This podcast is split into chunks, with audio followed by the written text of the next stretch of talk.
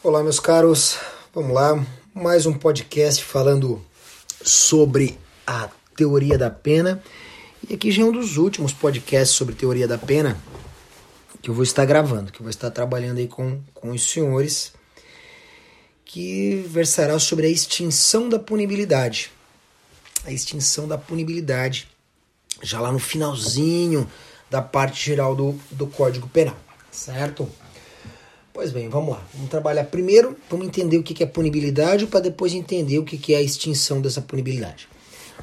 A punibilidade, na verdade, é, é uma consequência natural da prática de uma conduta típica. Ocorreu a prática de uma conduta típica, o Estado vai fazer valer o seu jus puniendi, seu direito barra dever de punir, e vai aplicar a punição ao, ao autor desse crime. Claro, isso tudo depois de um devido processo legal.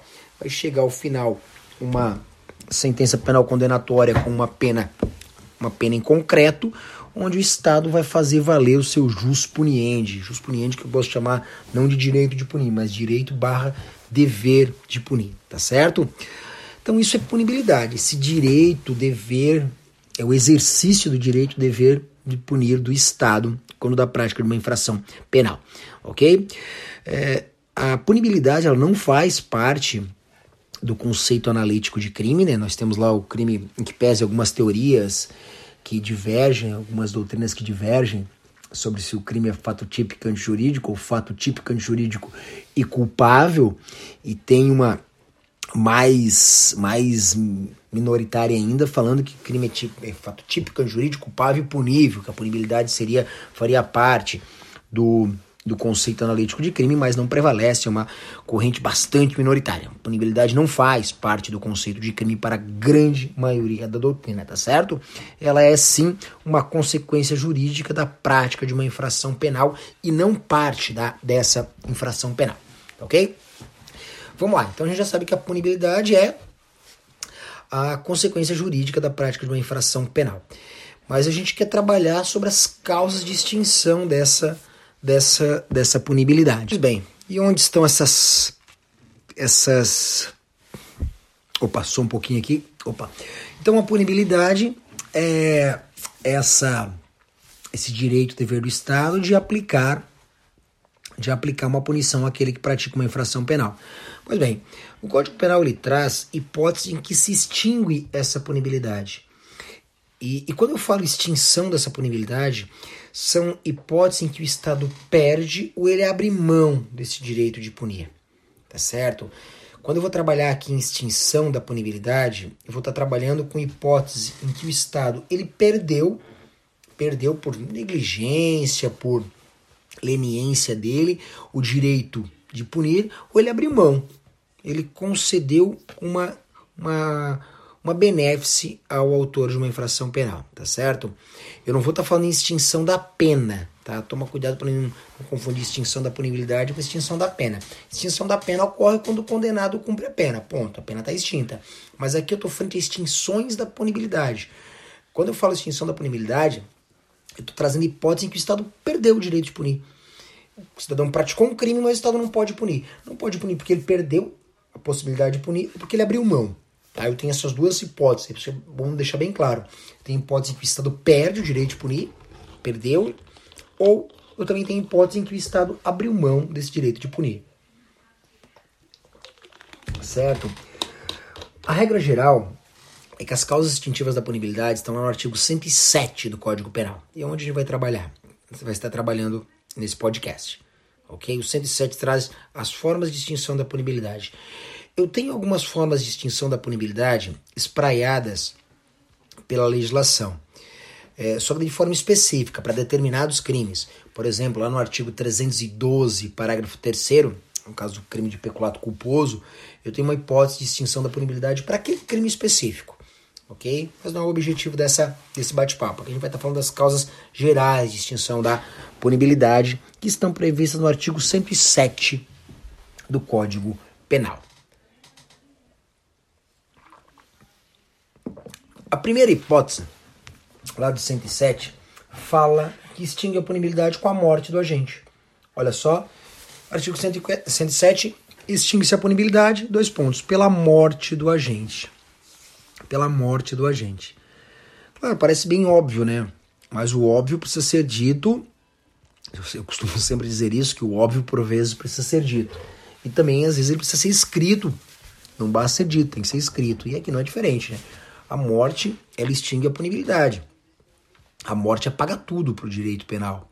A morte ela vai extinguir a punibilidade. Morte do agente, óbvio, né? não a morte da vítima. É, isso até é uma, é uma consequência direta do princípio da intranscendência da pena, lá do artigo 5 inciso 45, dizendo que a morte, a, a, desculpa, que a pena não passa da pessoa do condenado, ok? Então, morreu o condenado, o juiz vai proferir uma sentença declaratória de extinção da punibilidade. No curso do processo, o condenado morreu, a punibilidade está extinta. Há que se falar que o crime está extinto? Que ele é culpado ou inocente? Não, nenhuma coisa nem outra. Sua punibilidade está extinta. Ok? Ou ainda, veio a sentença penal condenatória transitada em julgado e ele morreu. Dá para dizer que ele não é culpado? Não. O crime foi praticado, está, estão presentes todos os elementos do fato típico, fato típico antijurídico e culpável, teve uma condenação, uma sentença penal condenatória, só que ele morreu antes de começar a cumprir a pena. Apagou o crime? Não, o crime não apagou. O crime não se apagou. Está lá previsto ainda. Ele, é, ele foi condenado por aquele crime. No entanto, o Estado perdeu-se o direito de punir, tendo em vista a superveniência da morte, a qual extingue a punibilidade. O juiz lá da execução penal vai proferir uma sentença declaratória de extinção da punibilidade, tendo em vista a morte do condenado. Ok? Próximo inciso do artigo 7 fala que extingue a punibilidade, anistia, a graça e o induto. Anistia, graça e induto. Meus caros, anistia, graça e induto são formas de perdão do Estado. O Estado, ele abre mão do seu jusponiente. É a indulgência do príncipe o Estado ele perdoa o criminoso, tá certo? O Estado perdoa o criminoso. São três hipóteses, são três institutos: anistia, graça e induto. Graça e induto muito similares, muito, muito similares mesmo. A anistia que tem algumas peculiaridades. É, nesses, nessas hipóteses de extinção da punibilidade, o Estado abre mão do seu direito de punir. Vamos lá, anistia. O que é anistia? Na anistia, o Estado renuncia ao seu direito de punir perdoando a prática de infrações penais. Geralmente elas têm cunho político. Geralmente são elas têm cunho político. A anistia se dá através de lei. Quando eu falo lei, é lei estricto senso, ela tem que ser é, elaborada pelo Congresso Nacional, né, com a sanção do presidente, através de, de lei. A anistia, ela perdoa fatos. Ela perdoa fatos certo? Não perdoa pessoas, perdoa quem praticou determinados fatos, não pessoas, certo? É, por exemplo, eu posso citar lá, e a mais famosa de todas, a Lei 6683, que concedeu anistia a todos que durante o período do regime militar praticaram crimes políticos. Essa Lei 6683 ela é de 79 e ela perdoou todos. Veja, não perdoa pessoas, perdoa quem praticou crime político do período de 1961 a 1979. Os crimes políticos praticados naquela época, eles foram perdoados. Eles foram perdoados. Certo? Então essa é a ideia da anistia. Não perdoa pessoas, perdoa o fato, perdoa aquele fato, perdoa quem praticou aquele fato. Nós tivemos uma lei de anistia assim, bem mais recente, agora em 2011, ela, a Lei 12.505 de 2011, ela concedeu anistia aos militares estaduais, policiais militares e bombeiros militares que foram que foram punidos, que foram condenados por crimes militares é, praticados num período X por, é, por estarem envolvidos em movimentos reivindicatórios por melhorias salariais. Os militares estão sujeitos ao Código Penal Militar, né? e os militares em um determinado tempo, período ali foram punidos criminalmente, condenados criminalmente por crimes militares, por terem, por terem se envolvido em movimentos reivindicatórios. Militares, não, caso os senhores não saibam, eles não podem praticar greve. Greve para os militares é crime. E alguns militares praticaram greve por melhorias salariais e foram punidos, foram condenados criminalmente, certo? Em 2011 foi é, editada a Lei 12.505, perdoando todos que praticaram esses crimes. Veja, não perdoa pessoas, perdoa os fatos. E a anistia é interessante, ela pode ser concedida antes da sentença penal condenatória, ou seja, o cidadão está respondendo por um crime e é anistiado pela prática daquele fato, que nós chamamos nesse caso de anistia própria, ou ela pode ser imprópria, ou seja, concedida depois da sentença penal condenatória. É, o cidadão já pode ter sido ter cumprido pena, inclusive, e sobrevir a, a sentença, sobrevir a, a anistia. Ocorreu muito lá na, na anistia lá de 1979 dos crimes políticos. Muitos já tinham cumprido pena e sobreveio a, a, a lei da anistia perdoando quem praticou aqueles determinados crimes, tá certo? É, só lembrando, né, a anistia ela exclui todos os efeitos penais, os efeitos primários, que é a pena, e os efeitos penais secundários, por exemplo, reincidência e maus antecedentes. Ela exclui todos os efeitos penais. Observação, não exclui os efeitos extrapenais. Aqueles efeitos extrapenais lá do artigo 91 e 92 do Código Penal, é, por exemplo, a obrigação de indenizar, a perda de bens é, de instrumentos do crime, a perda dos proveito e proveito do crime, isso aí não, não exclui, tá? Ela exclui apenas os efeitos penais primários e secundários, não excluindo os efeitos extra-penais, tá certo? A graça e o induto, eles são bastante similares, tá? A única, para começar, a distinção entre graça e induto é que a graça ela é individual para apenas uma pessoa e o induto é para um grupo de pessoas. A graça ela é individual e o induto ele é coletivo. A graça nada mais é do que um induto individual e o induto nada mais é do que uma graça coletiva. Qual a distinção do induto da graça e da anistia? A anistia, como já falei, é através de lei. A graça e o induto, eles são através de decreto do presidente da República. O presidente da República tem a competência de expedir decretos decretos é, concedendo graça ou induto. A graça e o induto, diferentemente da anistia, ele, ela, eles perdoam não fatos, mas sim pessoas. A anistia perdoa quem praticou determinado fato. A graça ou induto perdoa pessoas, determinadas pessoas, certo? É, ela, a graça o induto só é concedido após o trânsito em julgado da sentença penal condenatória, apenas após a extinção do processo. E novamente ela, ele extingue, a graça induto extingue perdoa determinadas pessoas. A graça de forma individualizada e o induto de forma coletiva ok muito famoso aí eu convido vocês a dar uma olhadinha é o induto coletivo que historicamente era concedido no período de Natal, certo?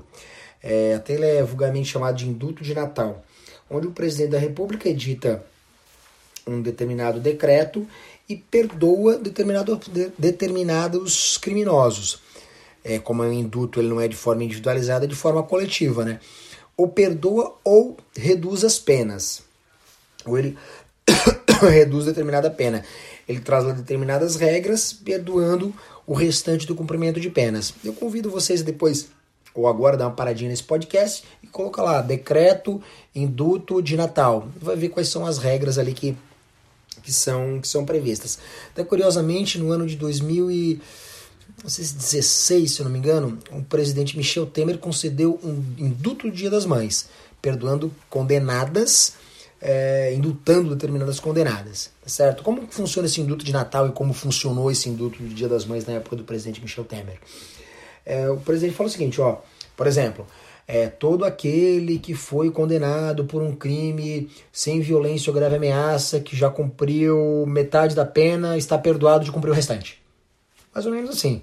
Ou ainda todo aquele, mesmo, mesmo decreto, né? todo aquele que, cumpriu, que praticou um crime agora com violência ou grave ameaça, é, já cumpriu dois terços da pena, está perdoado de cumprir o restante. Isso é induto, tá bom? É o perdão mesmo, tá? Por mais bizarro que possa parecer, mas é assim mesmo que funciona.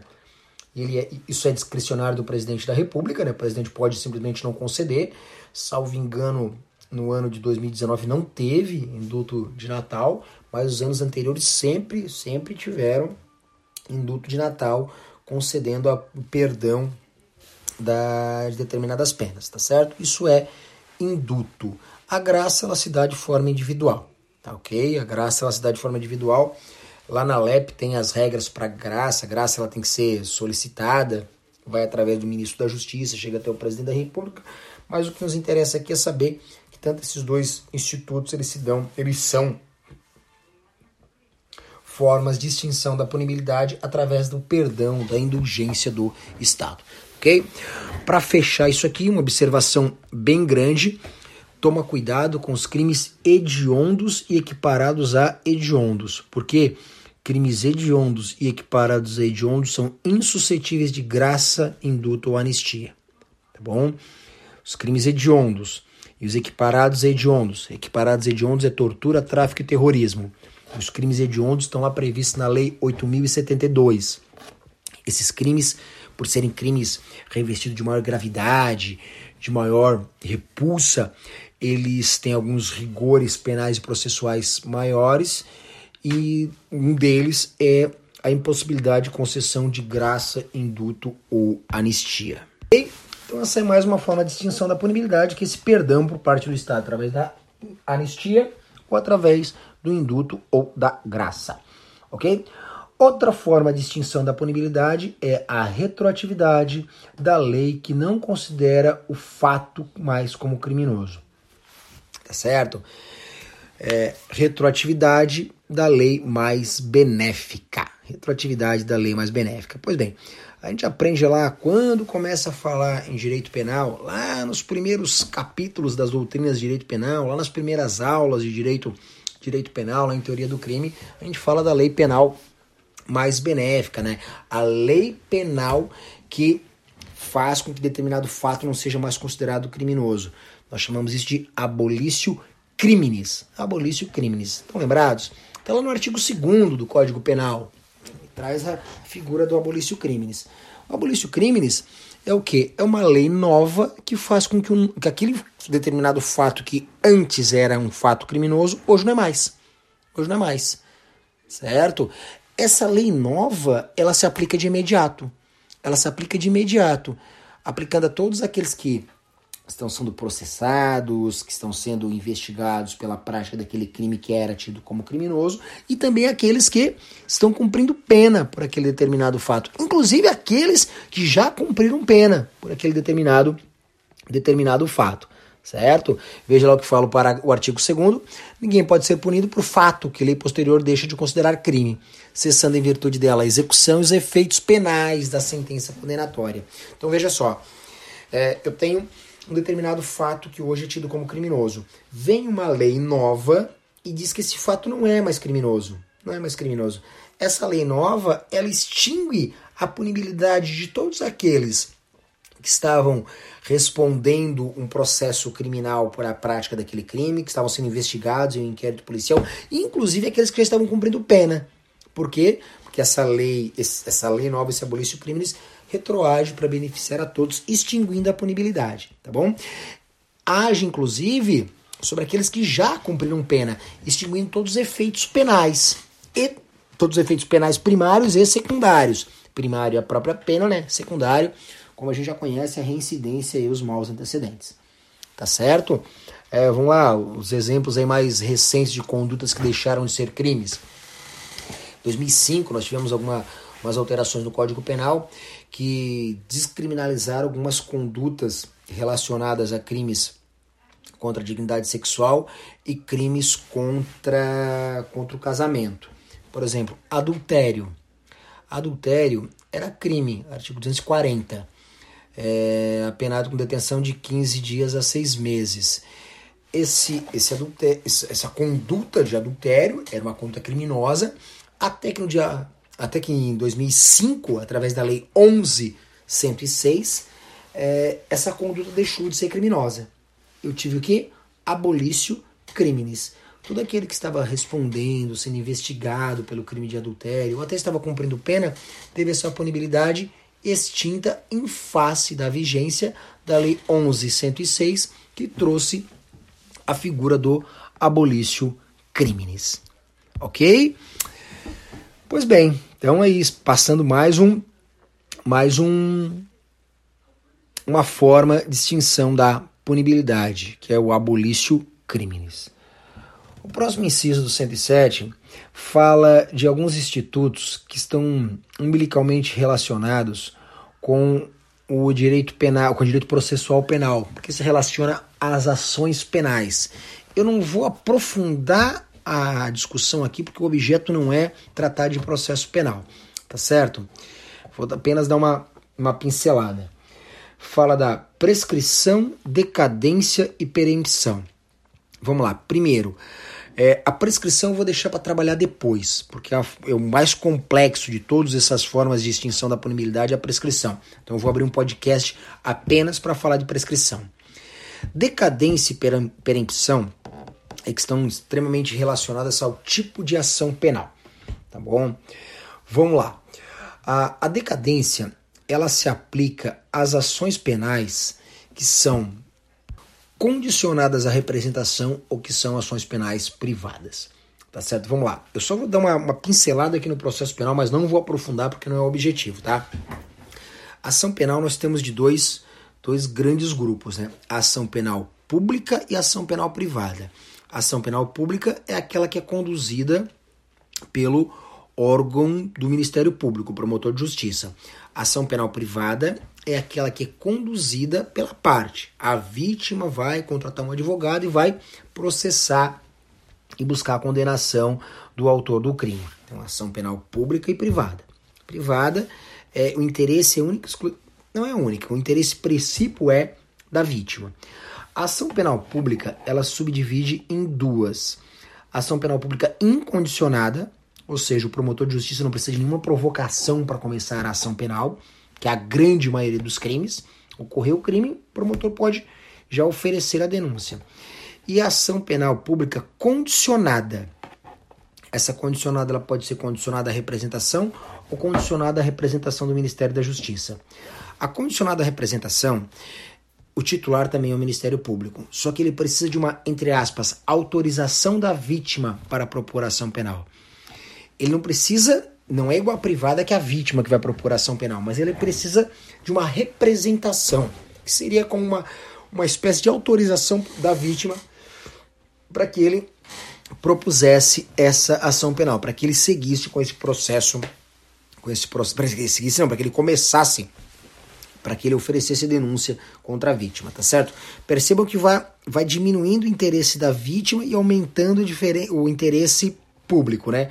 Na ação penal privada, o interesse da vítima é o, é o que prepondera, logo ela que vai propor a ação penal. Na condicionada representação, há o interesse da vítima para que ela autorize, para que ela represente, né? Uma, a gente chama de representação, é seria uma autorização, mas quem vai tocar a ação é o Ministério Público. E na incondicionada, na pública incondicionada, o interesse princípio, interesse máximo é o interesse público. O Ministério Público não depende de autorização alguma. Pois bem, feito esse, esse resumão de ação penal aqui do essa matéria de processo penal, eu tenho o Instituto da Decadência. O que é a decadência? A decadência é um espaço de tempo que a vítima tem ou para representar, no caso de ação penal pública condicionada à representação, ou para propor a ação penal, propor a queixa-crime no caso de ação penal privada. Isso não se aplica para o Ministério Público nas ações penais públicas incondicionadas, naquelas que ele não depende de nenhuma autorização. Apenas naquela que ele precisa de autorização, que é a representação, e naquelas que é a vítima que vai propor a ação penal. Tá certo? E qual é esse prazo, meus caros? Esse prazo é de seis meses. Seis meses para que a vítima autorize, ou seja, represente para que o Ministério Público proponha a ação penal, ou nos casos dos crimes de ação penal privada, a própria vítima intente a queixa-crime, certo? Seis meses do dia que venha saber quem é o autor do crime. Está previsto no artigo 103 do Código Penal, tá certo? 103 do Código Penal, esse prazo de seis meses, certo? É, tá, então quer dizer, hoje a, a vítima foi vítima de um crime condicionado à representação e ela não representou e deixou passar ali um, dois, três, quatro, cinco, seis, sete meses. No sétimo mês ela diz, não, eu quero representar, eu quero que, esse, que o autor desse crime seja processado, julgado e condenado ao final. Pode? Não, não pode mais, porque operou-se a decadência. A decadência é uma forma de extinção da punibilidade. Extinta a punibilidade, o o Estado perde o seu direito de punir. E veja que o Estado perde o direito de punir, mas não por inércia do Estado, por inércia da vítima, do ofendido. Tá certo?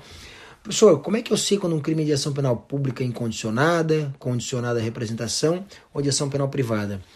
Você vai ver nos crimes, vai lá no tipo penal e vai ver que o tipo penal vai falar o seguinte: é, esse crime se procede mediante a representação. Então, esse crime ele é condicionado à representação. Ou ainda, esse crime só se procede mediante queixa. Ou ainda, esse crime, esse crime é de ação penal privada. Quando fala que é de ação penal privada ou só se procede mediante queixa, eu, eu entendo, eu entendo não.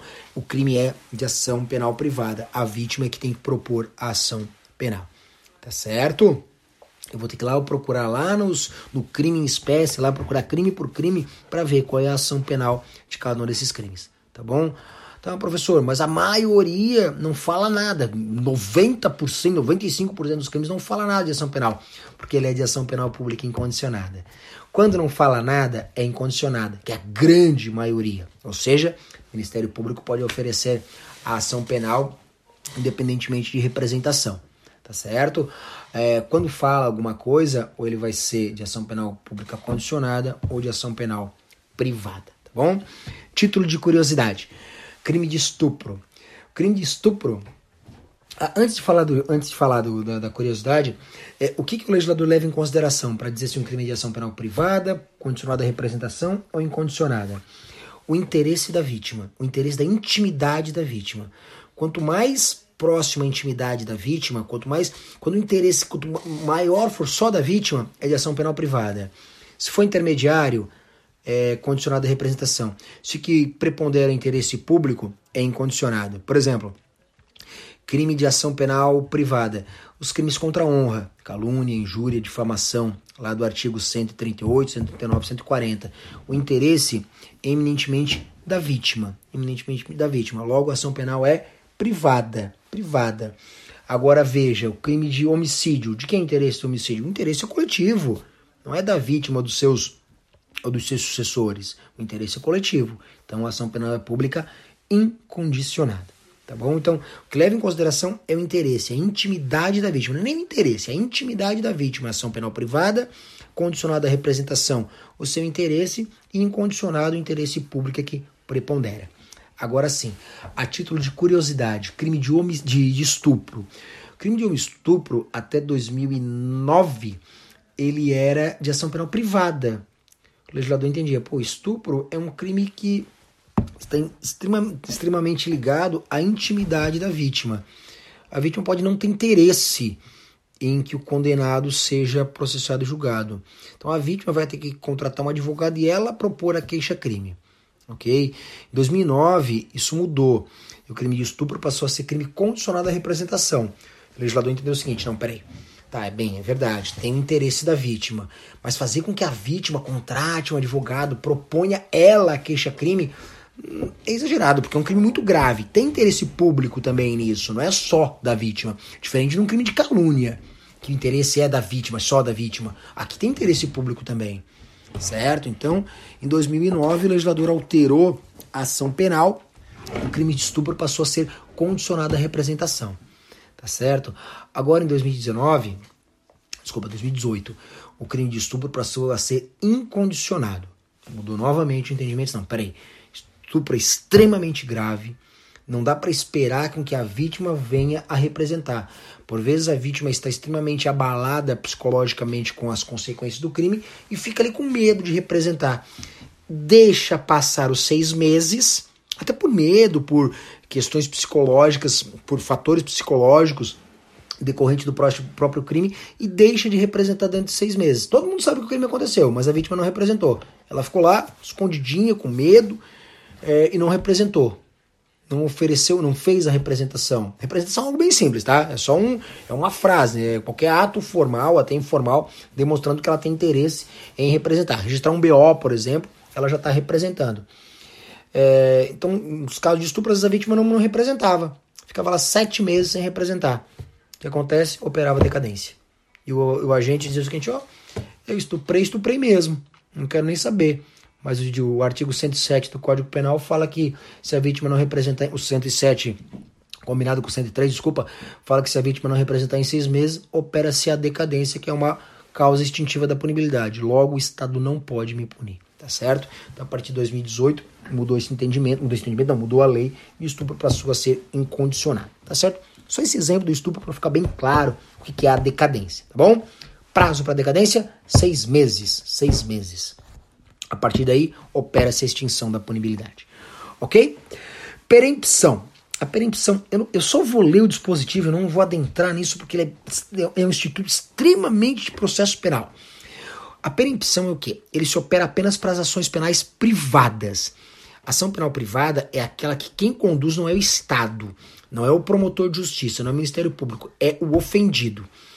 E a perempção é uma sanção ao, ao, ao, ao ofendido, que a gente chama aqui de querelante, pela sua inércia, pela sua negligência. Como não vai ser o Estado que vai conduzir o processo, mas sim um particular, sim um privado que foi vítima de um crime, ele tem que obedecer às regras do processo. E se ele for inerte, se ele for negligente, aplica-se a perempção. O que é a perempção? É a perda do direito de punir. É uma sanção para o querelante que implica indiretamente uma, vou dizer um prejuízo, mas é uma, uma sanção também para o Estado, que é o que? A perda do direito de punir. Tá certo? Então a perempção é a perda do direito de punir. O, o, o artigo 60 do Código de Processo Penal fala as hipóteses de perempção. Fala as hipóteses de perempção. Eu vou ler ele aqui, não vou detalhar, porque, novamente, é uma matéria bem processualista. Eu não quero confundir aqui a gente nesses podcasts. É, artigo 60. Nos casos que se procede somente mediante queixa, olha ali, então veja que apenas a perempção aplica-se apenas para as ações penais privadas. Considera-se perempta a ação quando? Quando iniciada esta, o querelante deixa de promover o andamento do processo por 30 dias seguidos. Querelante é quem propõe a queixa-crime, né? quem propõe a ação penal privada. É, ele propõe e deixa 30 dias parado. Ah, não quero nem saber. Ah, já pus também. Vou, vou tocando do meu jeito. Não, não é assim. Ele propôs, ele vai ter que dar andamento ao processo. Ou ainda, quando falecido o querelante, ou sobrevindo sua incapacidade, não comparecer em juízo para prosseguir o processo dentro de 60 dias qualquer, qualquer dos seus sucessores. Morreu lá o querelante, os sucessores têm que assumir o processo, não passando 60 dias operar-se-á operar a perempção. Quando o querelante deixar de comparecer sem motivo justificado a qualquer ato processual a que deve estar presente. Meus caros, esse inciso terceiro é o mais grave. Porque se o querelante ele foi intimado, por exemplo, para ser ouvido e deixar de comparecer, opera-se a, a permissão. Veja que é bastante grave que esse, essa, essa forma de extinção da punibilidade. O não comparecimento a qualquer ato para qual ele foi, para qual ele deveria estar presente. Ok? Deixar de formular o pedido de condenação nas alegações finais. É uma, uma, uma hipótese bastante formalista, né? Deixar de formular o pedido de condenação nas alegações finais. E também é perempção, um caso de perempção, quando o querelante for uma pessoa jurídica e essa se extinguir sem deixar sucessor. É algo bem parecido ali com a morte, só que no caso, a morte da pessoa jurídica. Tá bom? Eu não vou adentrar na perempção, novamente, já, como já falei para os senhores, é matéria eminentemente processual penal. Eu só quero que, que os senhores entendam aqui que a perempção é uma sanção aplicada ao querelante pela sua má condução da ação penal privada. Essa sanção implica na extinção da punibilidade, na perda do Estado de exercer, de fazer valer o seu direito de punir, direito barra dever de punir. Ok? Deixa eu só tomar uma água, que já está ficando sem voz. Na verdade, eu vou fazer o seguinte: eu vou encerrar esse podcast. A gente fazer um tempo aí para dividir essa matéria em dois, dois podcasts mais ou menos do mesmo tamanho e retorno continuando falando aqui sobre as causas de extinção da punibilidade.